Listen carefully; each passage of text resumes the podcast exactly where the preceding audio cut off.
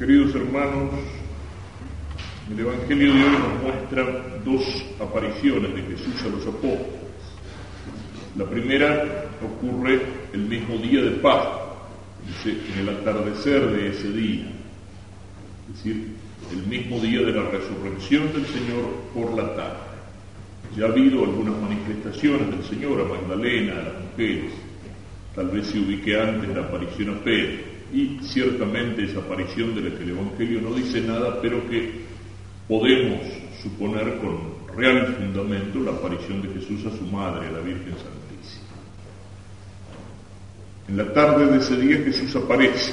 Los judíos estaban reunidos en el cenáculo, es decir, en el lugar donde se había realizado el jueves santo la última cena, y estaban allí con las puertas cerradas, dice, por temor a los judíos es decir, de que aquello que había comenzado con Jesús fuera a seguir ellos, con ellos. Estaban todos menos uno, Tomás, el que va a ser motivo de la segunda aparición.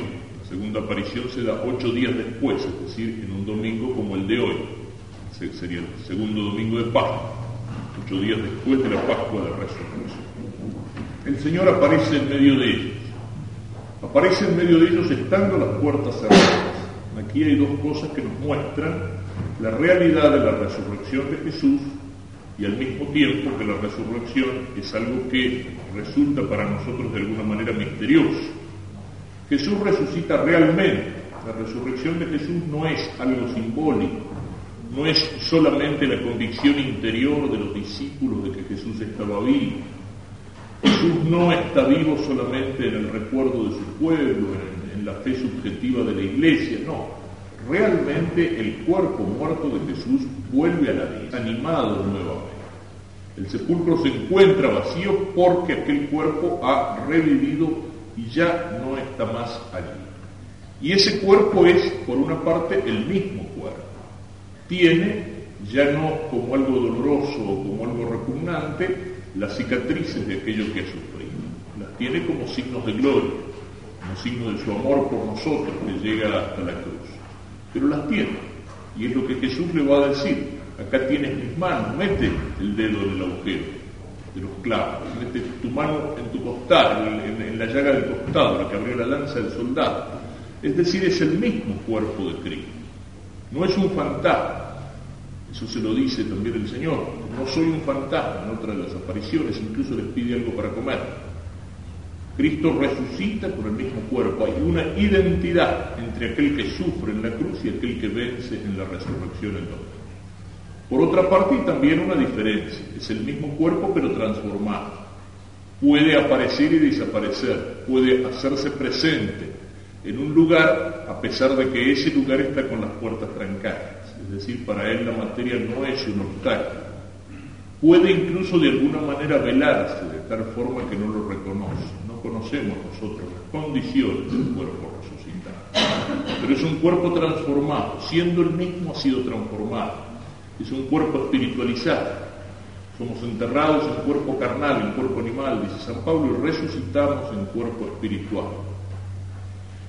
La resurrección de Cristo es real y eso es lo que tenemos que pensar. En nuestro tiempo, la incredulidad en nuestro tiempo, incluso la de algunos teólogos que se llaman católicos, tiende a velar la resurrección de Cristo, a tomarla como algo simbólico.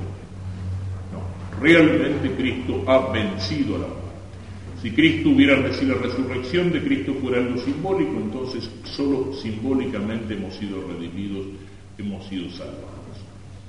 El Señor entonces se presenta de golpe en medio de los discípulos y los saluda.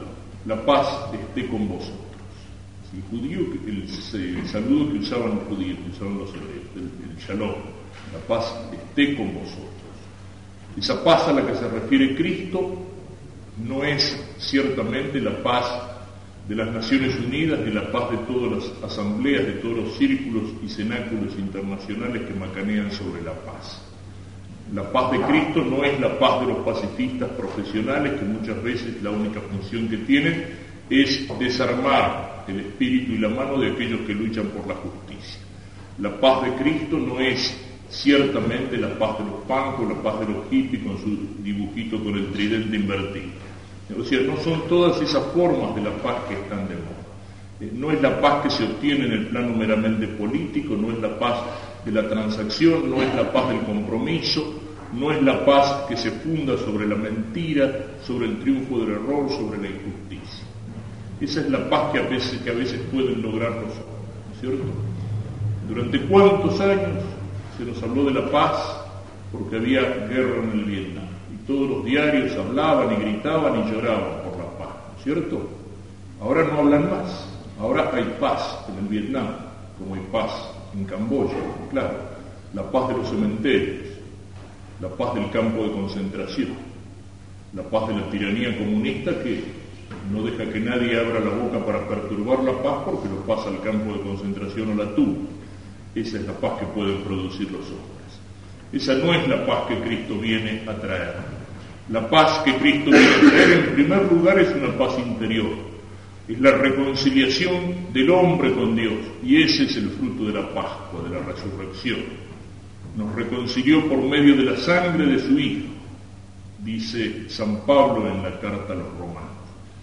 Hemos sido reconciliados con Dios. Esa es la paz que Cristo viene a traer. Es la paz que Cristo viene a traer en primer lugar al corazón de los discípulos, que lo habían traicionado, que se habían escapado, que se habían escondido.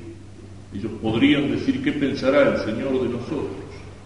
Cristo les da este saludo de paz como indicándole que los perdona es la paz del cristiano, que no es ausencia de problema, que no es ausencia de lucha, que no es ausencia de guerra o de sufrimiento.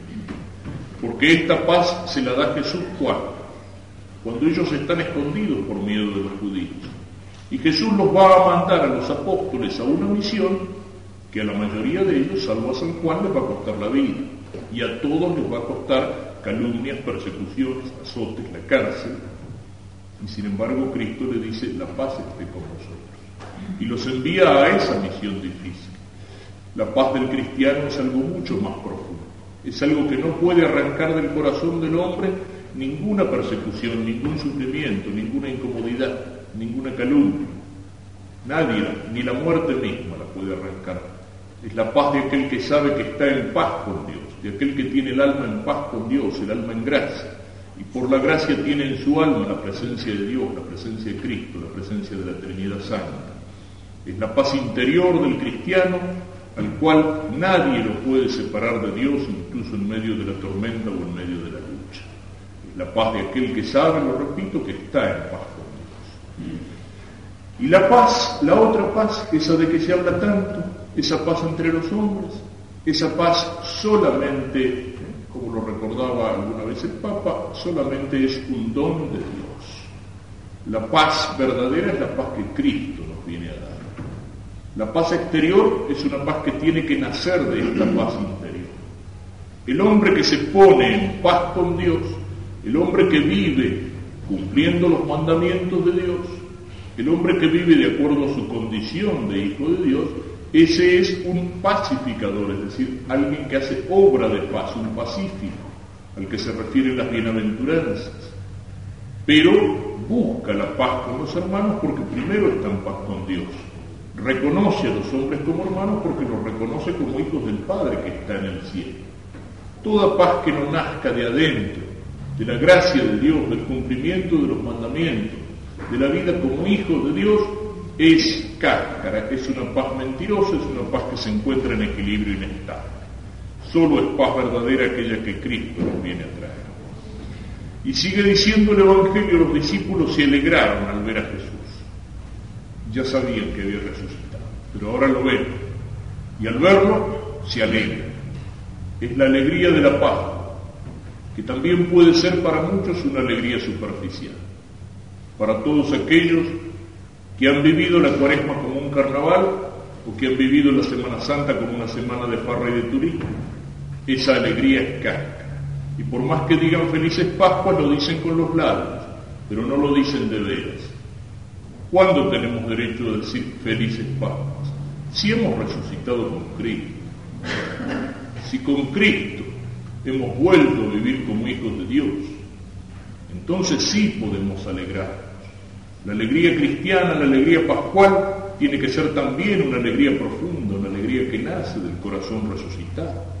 Si alguien no tiene su alma en gracia de Dios, Si alguien tiene su alma en pecado mortal, no puede decir felices Pascua porque todavía está muerto.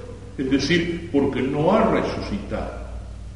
Es la resurrección de Cristo la que nos alegra. ¿Pero por qué? Porque esa resurrección es la vida para nosotros. Porque Jesús al resucitar vence al demonio, vence al pecado, vence a la muerte. Es la alegría de la Pascua que es una alegría cristiana. Nos alegramos en la Pascua también porque la resurrección de Cristo es garantía de nuestra propia resurrección. Es garantía de que en esta vida, si bien esta vida termina, si bien un día tendremos que pasar por la muerte, lo que está al final de la vida no es la muerte, sino el triunfo de Cristo sobre la muerte en la resurrección de la carne. Nos alegramos también con la resurrección de Cristo porque la resurrección de Cristo, como dice San Pablo, es la garantía de nuestra fe. Si Cristo hubiera terminado en la cruz, Cristo hubiera sido un fracasado, Cristo no sería Dios. Hubiera sido un iluso que se creyó Dios, hubiera sido un loco, hubiera sido un charlatán, un tipo al que le salieron mal las cosas. Pero Cristo resucitó y entonces, como dice San Pablo, no hemos creído en vano. En las palabras que nos dice Cristo hay cosas que no son fáciles de entender. Hay cosas que son demasiado grandes para nuestra pobre inteligencia humana. Jesús vino a revelarnos un Dios que son tres personas y un solo Dios, no tres dioses. Jesús nos dice, por ejemplo, mostrándonos el pan y el vino después de la consagración, esto es mi cuerpo, esta es mi sangre, son verdades tremendas, duras, difíciles de creer y no las podemos entender, pero sin embargo las creemos. ¿Por qué? Porque nos apoyamos en la palabra de Cristo. Y los milagros de Jesús nos muestran que esa palabra, cuando la aceptamos, no la aceptamos como palabra de un hombre que puede mentir o equivocarse, sino que la aceptamos como palabra de Dios que ni miente ni se equivoca y que es capaz de realizar esas cosas maravillosas. Y entre todos los milagros de Cristo, el más grande de todos es su propia resurrección. Es decir, es el vencer a la muerte, al demonio y al pecado. Es mostrar que tiene ese poder.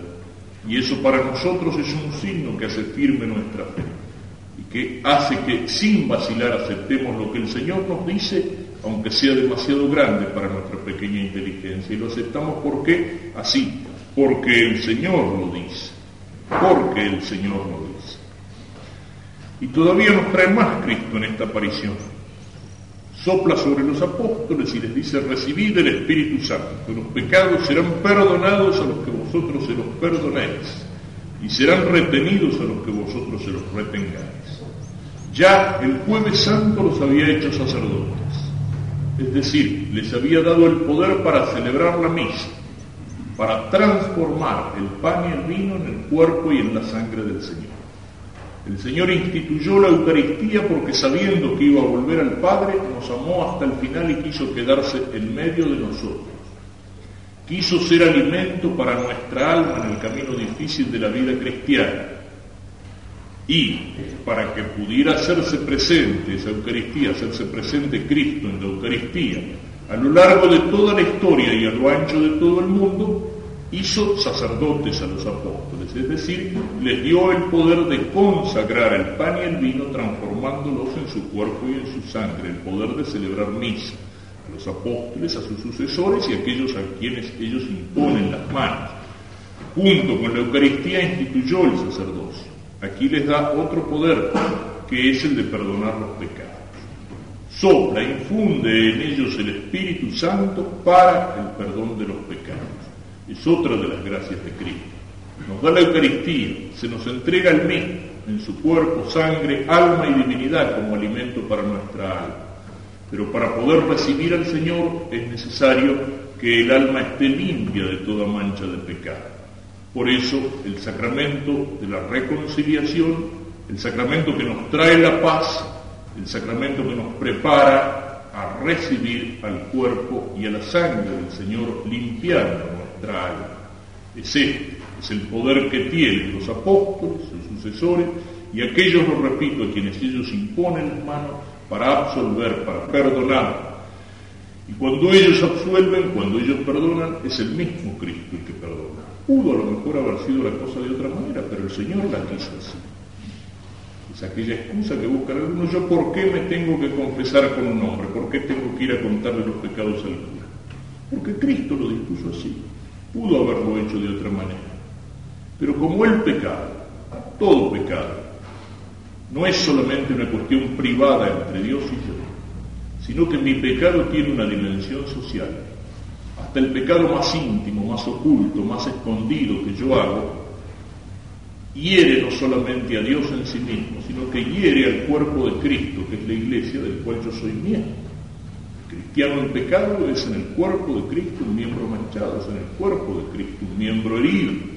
Y por eso el Señor quiso que la reconciliación con Dios, que nos trae la paz, se diera en la iglesia y por medio de la iglesia la iglesia mediante la absolución del sacerdote. Es la disposición del Señor. El sacerdote es un hombre como todos los demás, pero es un hombre que ha sido separado de entre los demás y por la imposición de las manos ha sido consagrado y sus manos han sido ungidas como un signo de que esas manos pueden tomar el pan y el vino que se transforma en cuerpo y sangre del Señor y que esas manos cuando hacen el gesto de la cruz sobre la cabeza del pecador arrepentido y sus labios pronuncian las palabras, yo te absuelvo, es Cristo el que perdona, es Cristo el que se hace presente por medio del sacerdote sobre el altar y es Cristo el que absuelve, el que perdona los pecados en el sacramento de la reconciliación. Aquí el Señor dio este poder a los apóstoles. Y luego, por último, la actitud de Tomás el mellizo él vuelve y los apóstoles le dicen que han visto a Jesús, porque él no estaba presente. Y entonces responde con incredulidad. Si no veo la marca de los clavos en sus manos, si no pongo el dedo en el lugar de los clavos y la mano en su costado, no lo creeré. Si pide pruebas, no cree en la palabra de los apóstoles. Y entonces Jesús ocho días después se aparece y después de desear la paz nuevamente, lo reprende. No seas incrédulo, sino hombre de fe. Crees porque has visto. Bienaventurados los que creen sin haber visto. ¿Qué significa esto? Que nuestra fe se apoya no en aquello que hemos visto o experimentado directamente, sino que nuestra fe se apoya en el testimonio de los apóstoles que se nos transmite por medio de la iglesia. Ninguno de nosotros ha, visto a Cristo resucitado. Pero cuando, la mañana del domingo de Pascua, el Papa sale al balcón de la Basílica de San Pedro y dice en un montón de lenguas, Cristo ha resucitado, ese testimonio del Papa es el testimonio de la Iglesia y es el testimonio de Pedro, de San Pedro, que llega a Juan Pablo II a lo largo de 20 siglos no solamente por la palabra escrita del Evangelio, sino por la tradición, es decir, por la transmisión viva de la Iglesia, a través de 264 sucesores de Pedro. La palabra de aquellos que vieron, de aquellos que tocaron Jesús resucitado, que hablaron, que comieron con el que recibieron el mensaje y el mandato. Cuando nosotros creemos, aceptamos ese testimonio.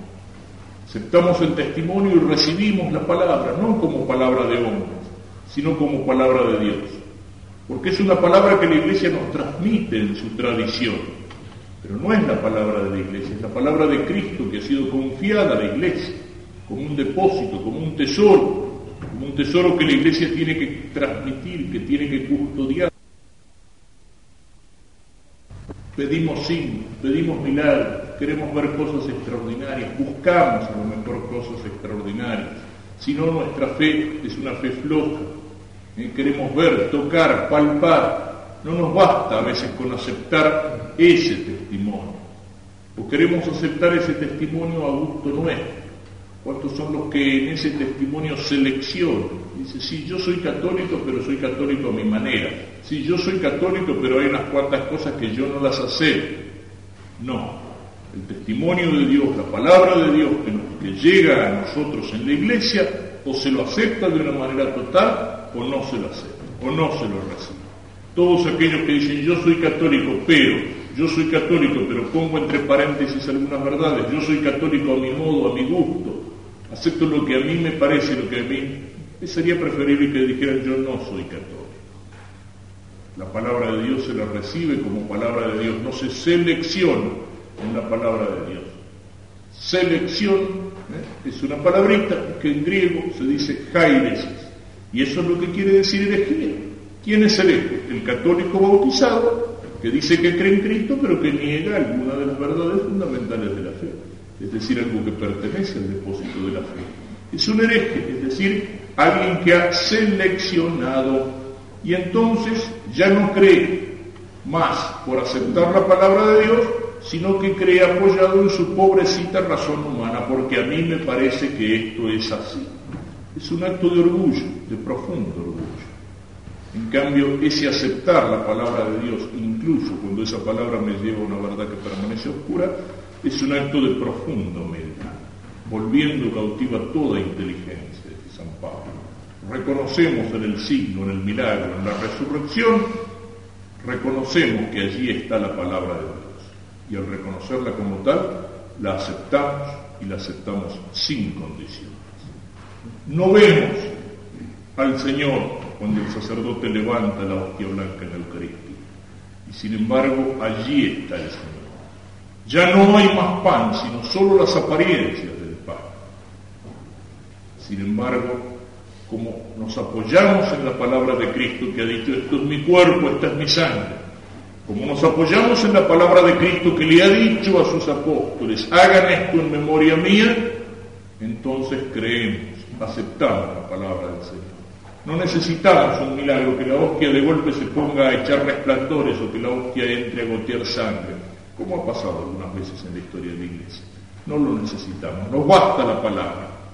Y entonces sin ver creemos, no como algo irracional, tenemos motivos para creer, como algo que supera nuestra pobre razón humana. Y después, porque es el Señor mismo, con su gracia, el que nos ilumina por adentro. La fe, como la paz, es también un don. Y cuando el Señor nos ilumina, caemos de rodillas y pronunciamos las palabras del apóstol Tomás. Señor mío y Dios mío. Y adoramos a aquel que se hace presente pero permanece invisible. Y cuando esto lo hacemos de corazón, son las palabras del Señor resucitado las que nos alcanzan. Bienaventurados, felices aquellos que creen sin haber visto.